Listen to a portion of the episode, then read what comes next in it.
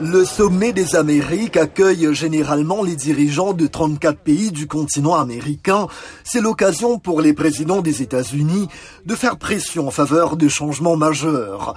L'accord de libre-échange nord-américain de Bill Clinton a été finalisé lors de la réunion de 1994, alors que la décision de Barack Obama de rouvrir les relations avec Cuba a été annoncée au cours du sommet de 2015. Cette fois, le président mexicain refuse d'y prendre part après la décision de Washington de ne pas inviter Cuba, le Nicaragua et le Venezuela. Pour Karine Jean-Pierre, la porte-parole de la Maison-Blanche, le sommet va bien avoir lieu et abordera des sujets importants comme l'économie, la santé, le changement climatique, l'insécurité alimentaire et la migration. Vous pouvez vous attendre à voir des annonces dans ces domaines par le président et des membres de son administration au cours des trois jours à venir. À propos du boycott du président mexicain, Karine Jean-Pierre indique que la Maison-Blanche maintient sa décision. La position de principe du président américain est que nous ne croyons pas que les dictateurs devraient être invités. Des analystes évoquent un autre problème, le manque d'un ordre du jour bien établi. Ryan Bug est du Centre d'études stratégiques et internationales. Si l'ordre du jour était vraiment attrayant, nous n'aurions pas vu de tels boycotts de la part de ces présidents, à mon avis.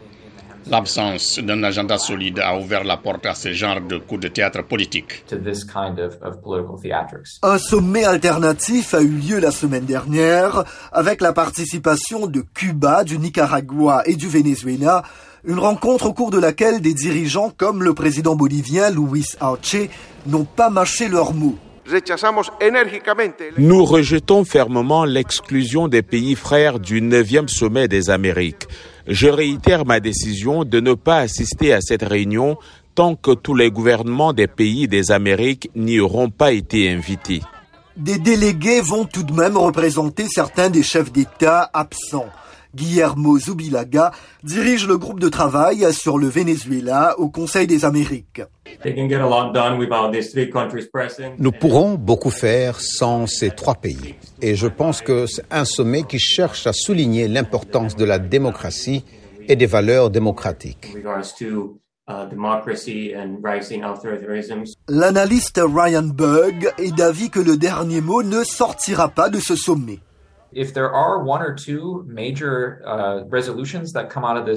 S'il y a une ou deux grandes résolutions issues de ce sommet, ce sera une grande victoire. Mais les sommets des Amériques, surtout ces dernières années, n'ont pas produit d'importants accords à l'échelle de l'hémisphère, une région trop fragmentée pour ce genre de grandes résolutions géopolitiques. Le président Joe Biden arrive à Los Angeles mercredi pour ouvrir officiellement le sommet le premier tenu par les États-Unis depuis 1994.